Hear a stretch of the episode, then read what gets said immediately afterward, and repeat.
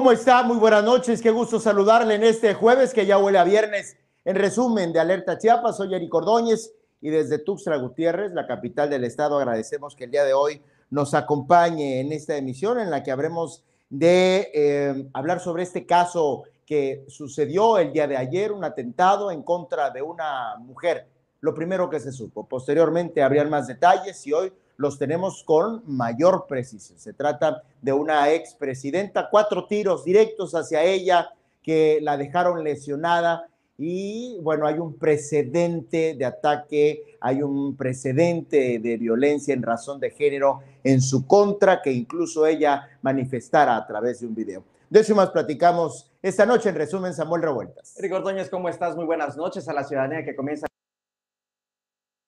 Chiapas, quédese con nosotros. Vamos a hablar también de lo que dijo el presidente Andrés Manuel López Obrador en su conferencia de prensa en la mañana, algo que a todos los simpatizantes de el mismísimo primer mandatario les cayó como balde de agua fría porque reconoció reconoció algunas actitudes de Enrique Peña Nieto. Por eso, por supuesto, que en un momento más se lo vamos a decir. Y por otra parte, el presidente municipal de Tuxtla Gutiérrez o el ayuntamiento o quien sea recuperó un programa exitoso de murales que se realizaban en el Sabinal. Es que ya no está el mismo de cultura. ¿qué te parece? Es que ya no está el mismo de cultura. Pero tal parece que siguiera. Sí, ah, acá. ¿Quién sabe qué fue lo que sucedió ahí? Perdón, Pero mira, lo bueno es que se sigan ejecutando acciones. Pues quien esté exactamente igual. Sí. Eh, me parece una estupidez y, además cuesta, le cuesta dinero al, eh, pueblo, al erario ¿eh? Siempre que hay un cambio de gobierno, la corredera de gente, la sí, de programas, es ese menester de querer imponer cosas nuevas, cuando hay cosas que están funcionando y se pueden dar seguimiento. En fin, eh, yo creo que es este un problema de inteligencia emocional.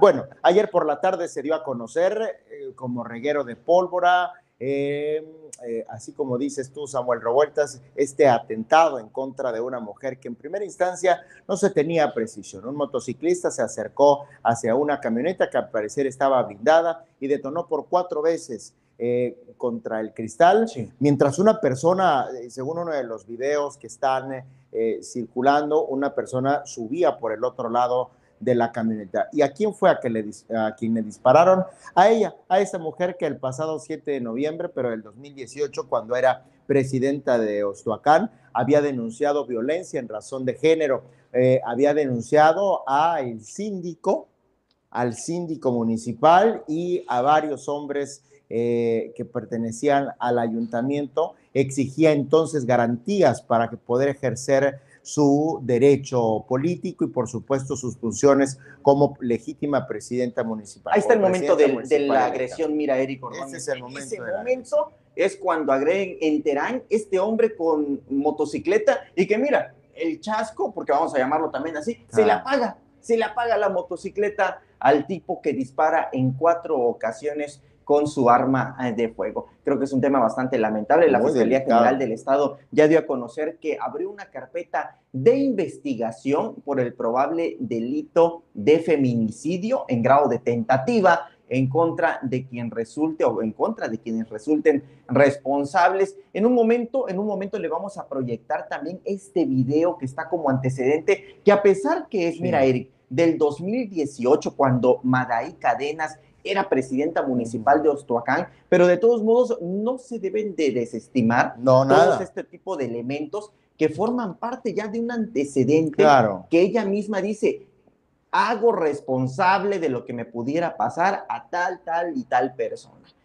¿Quiénes son ellos? Son funcionarios que habían estado antes de esa administración de que Madaí estuviera en el encargo. Fíjate, Eric, que hoy nos eh, dimos a la tarea de corroborar también cuál era el estado de salud de Madaí, eh, aunque hay en otros medios de comunicación que se está manejando la idea muy contrastante, porque por una parte le estaban dando incluso por muerta, por otro lado decían que está estable.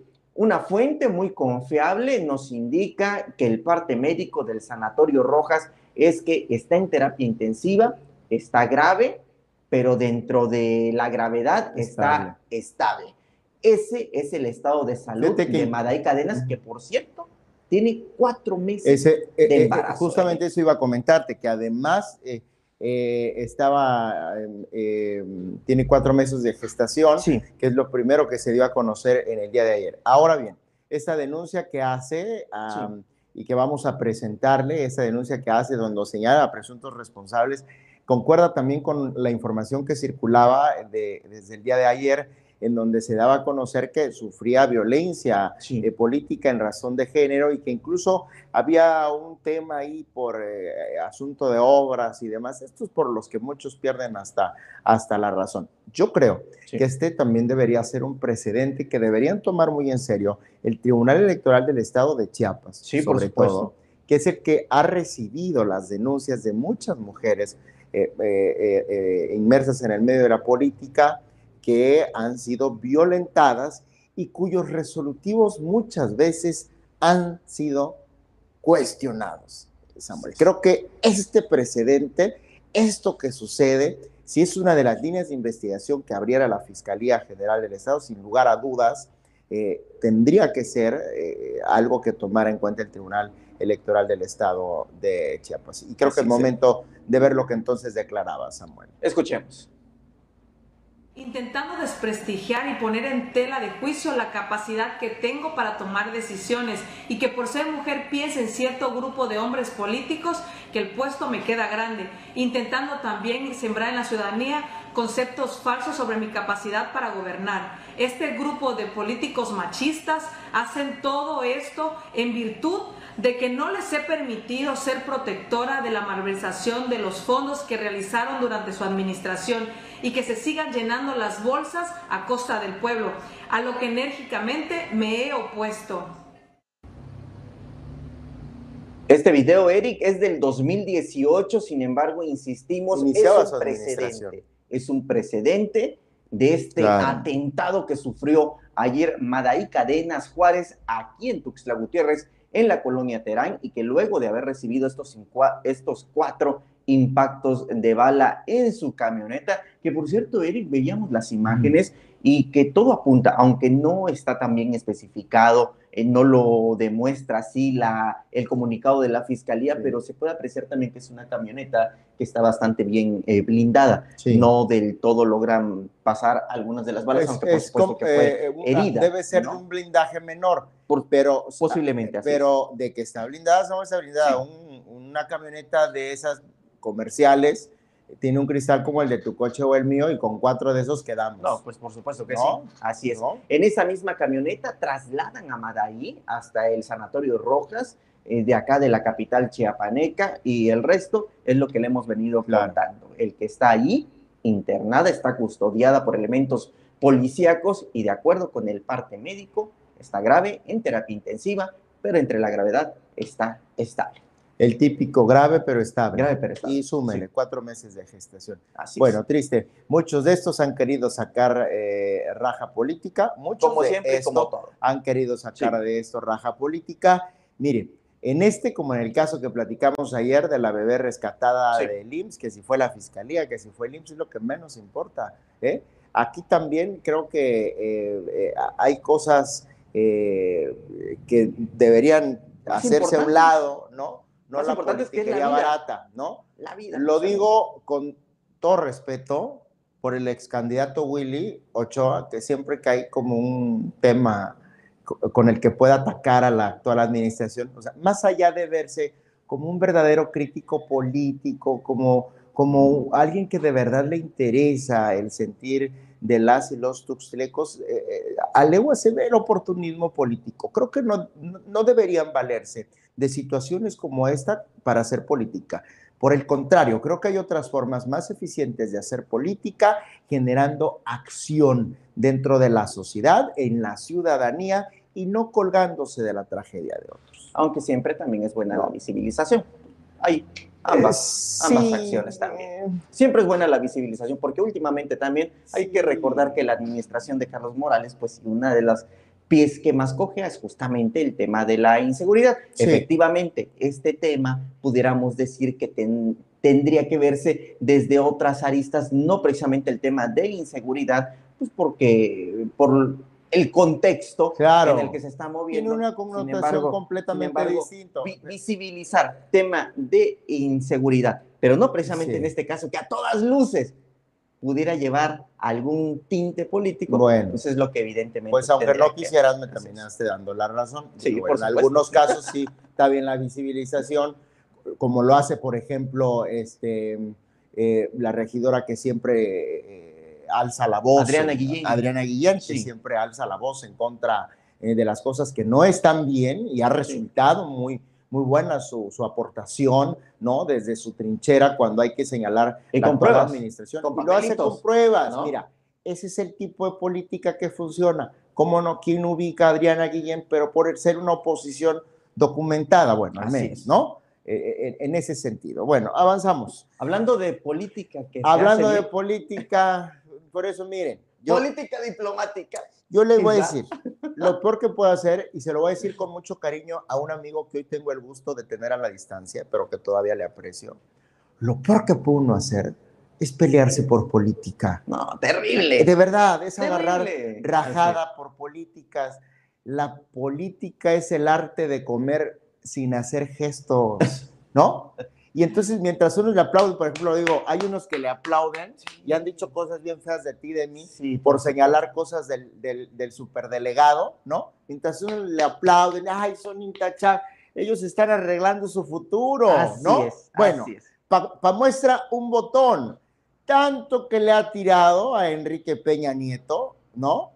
Tanto que ahora ya entendemos por qué se molestó cuando la no primera dama hace un chiste alusivo a Enrique Peña Nieto. El presidente Andrés Manuel López Obrador hoy lo reconoce. Es más, hasta le agradece a Peña Nieto. Mire, yo creo que le hizo falta mandarle un besito cachichurris a Peña Nieto, el presidente López Obrador, y simple y sencillamente dice, porque no se metió en el proceso electoral en donde él salió triunfante. Pero además de eso, fíjate que es bien interesante esta declaración que da el presidente hoy en la mañana, que por supuesto seguramente no le ha de haber caído nada bien a todos los seguidores y las seguidoras del presidente y que constantemente se la pasan peleando en las redes sociales en contra de aquellos que intentan siquiera lanzar una crítica negativa en contra del primer mandatario. ¿Por qué? Porque asegura de que Enrique Peña Nieto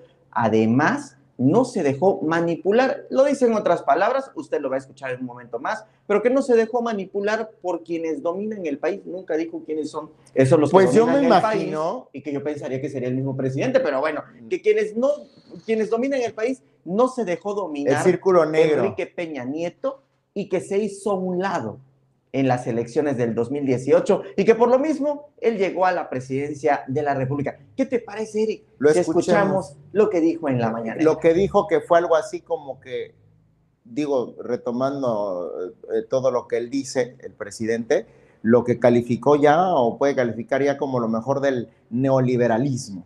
Esto dijo el presidente. Yo que este eh, le tengo respeto al expresidente Peña porque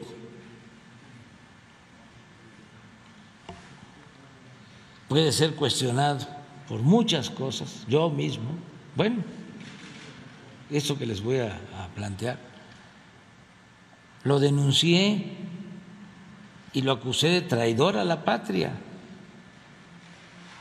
lo denuncié al Ministerio Público, este, utilizando ese artículo del Código Penal. Pero ¿por qué le tengo eh, consideración y respeto? Porque a diferencia de Calderón y de Fox y de otros, no se metió en la elección. Tengo información de que los machuchones, los que se sentían los dueños de México, lo buscaron para que se juntaran como ahora en contra mía durante la campaña. Se dejó Peña Nieto. No lo sé. Y por eso le tiene consideración y respeto. No lo sé. Dos palabras que van a quedar para la historia de este surrealista México. Tengo dudas y reservas, sobre todo este después de la no aprobación de la reforma eléctrica. Tengo dudas. Y que no le mientan sobre el litio, el litio ya era. Oye, ¿será que todavía le han mandado videitos? ¿A quién? ¿Al presidente? Al presidente de su familia y todo eso, y por eso la expresión. Pues seguramente. Pues. Ah, bueno, es que ahorita hay un señalamiento en contra de una de sus sobrinas que piden el desafuero ¿no? Creo que es diputada de algo. Eso nada más por poner contexto de lo que hay ahorita en torno a su familia. Pues es que ¿cuántos llevamos? Su hermano. Van dos ocasiones, ¿no? Dos hermanos. Ajá, sus dos hermanos, su hijo y ahora una sobrina. Y acuérdate también de Manuela López Obrador. Ah, claro. También, ¿Cómo no?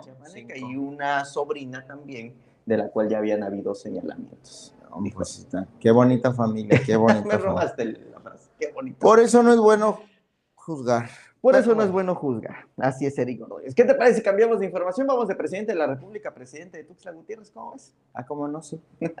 pues resulta, Eric Ordóñez, que acá en Tuxtla Gutiérrez, en el río Sabinal, están realizando ah, diversos trabajos de rehabilitación. Me fui un rato. Fíjate que uno de estos trabajos de rehabilitación, bueno, más bien le están dando un toque de integralidad. ¿De qué se trata mm. esto? Lo están limpiando para evitar que en la temporada de lluvias, evidentemente, pues haya afectaciones. Pues ya fue criticado. Ya fue criticado, ¿por qué? Por ambientalistas que juran y ah, perjuran que, en esta zona, en lugar de estar haciendo una limpieza para beneficiar esta condición de protección civil, pues lo que están haciendo es que le están quitando el ecosistema a las aves y a todo lo que pudiera llegar a tener Cientos de especies que se avistan. Cientos. No lo dice ningún improvisador, lo dice un biólogo con mucha... Eh, este, con mucho profesionalismo, que se ha dedicado también al activismo, no únicamente de ahí, sino de Joyumayu, de Cañahueca, Daniel Pineda. Esto por una parte.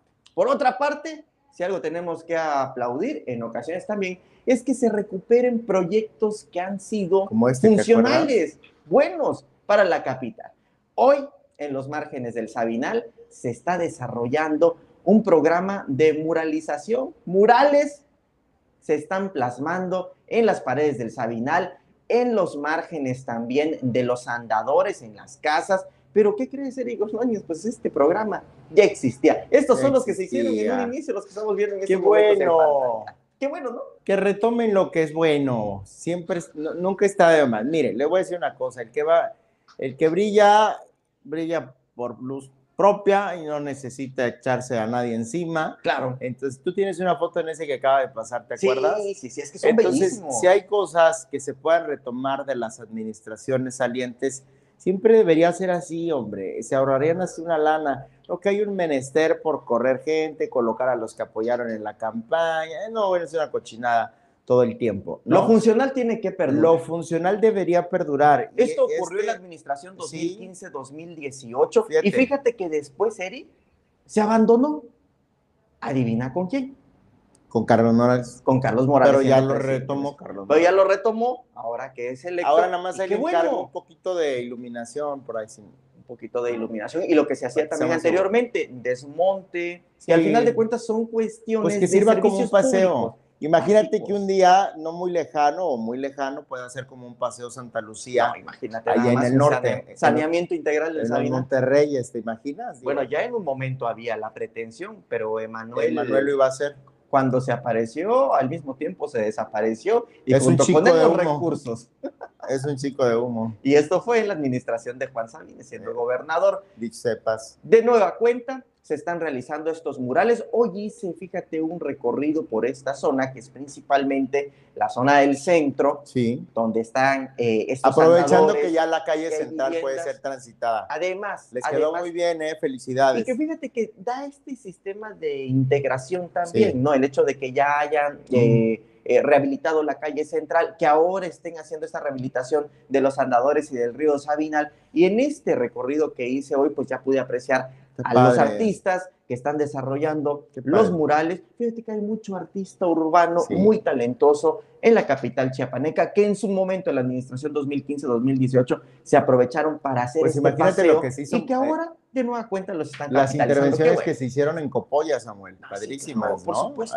Hay, cosas muy bonitas que se deberían de retomar, pero bueno, este es un, este es un tema de seguridad pública, incluso. Además, ¿no? Entonces, en, el acondicionamiento de estos espacios públicos, como el tema del parque que la gente había cooperado aquí en la Popular, que la gente cooperó para componer su parque y por, era un tema de seguridad porque ya era un nido de maleantes, aseguran. Bueno, ese tema que pasa sobre el Sabinal, pues también es un tema de seguridad. Sí, ¿no? Digo, Te permite recreación, distracción, pero también te sientes seguro de poder cohesión social, ¿no? que la gente pueda sacar su silla, que puedan estar platicando ahí. Porque fíjate que el Sabinal pues tiene sus temporaditas también en las que huele mal, pero hay temporadas pero hay días que, no, muy agradable. Pues hay días que ¿No? además te acostumbras. Yo viví hace muchos años, era estudiante, y mi ventana daba al, al andador del Sabinal, y como dices tú, o sea, había unas, habían unas temporadas en las que ni lo sentías y otras que decías, ay, Diosito pero le echabas aerosol y listo. Y que además es uno de los afluentes más importantes que hay en Tuxtla es el que atraviesa el centro, y qué bueno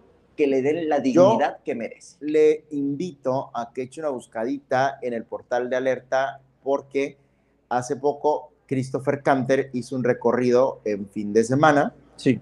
Y ahí eh, hacen un recorrido a las orillas del Sabinal y eh, em, se registró, se registra el avistamiento, ¿no? En, esta, en ese trabajo que hace Canter sobre eh, diversas eh, plantas, aves. Que es el recorrido que hace el biólogo Daniel Pineda, que se dedica justamente a visibilizar esta fauna, esta flora que hay y que perdura en el Sabinal y que por lo mismo ha sido un férreo pues crítico aquí, de las acciones que está realizando el ayuntamiento porque en un afán de supuestamente limpiar, lo que está haciendo es desaparecer. Oye, Samuel, porque aquí, aunque nos empecinamos en destruir todo y aunque no le echamos ganas para preservar nuestros recursos naturales, tus comadres nos vienen a saludar todas las tardes. Las Diario.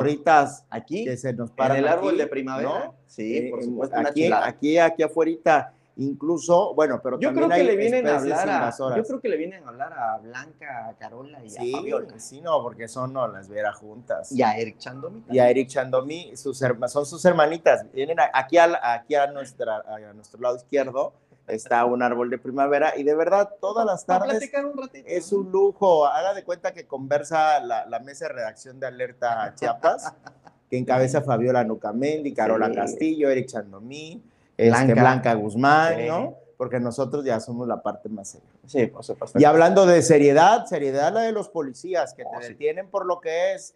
Y a propósito de eso, hoy es un día muy particular que queremos em, recordarles, Samuel. Así es, Eric Ordóñez. Fíjate que si algo, de algo me puedo jactar es de tener amigos líderes y hoy uno de ellos cumpleaños. Roberto Herrero Oropesa, te mando un fuerte abrazo. Usted también lo conoce y seguramente lo conoce por este video que se hizo viral en todo México. Mírenlo.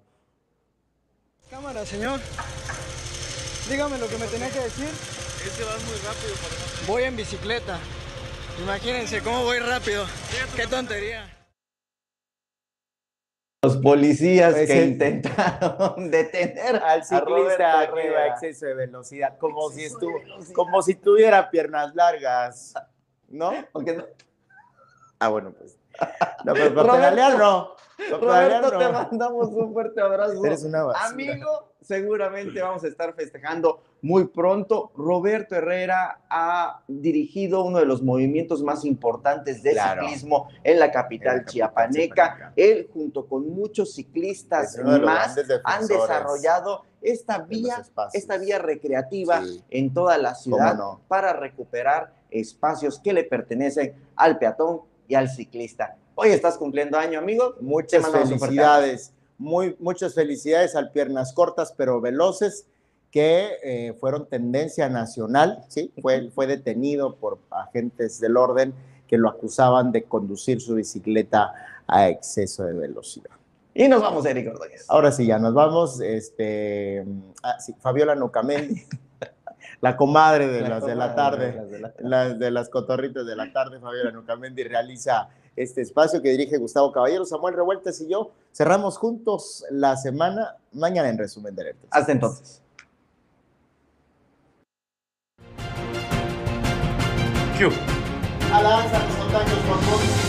Alerta Chiapas, crece y se innova por ti. La Comisión de Justicia del Congreso del Estado dio en... Por primera vez, la Fuerza Policial de Chiapas reconoció la existencia... Nos encontramos en la novena sur, entre octava y novena poniente, y hace unos momentos un motorrepartidor de la empresa Mandaditos fue impactado por... Eh, se parte de nuestra comunidad. Infórmate en tiempo real y haz que tu voz cuente. Alerta Chiapas.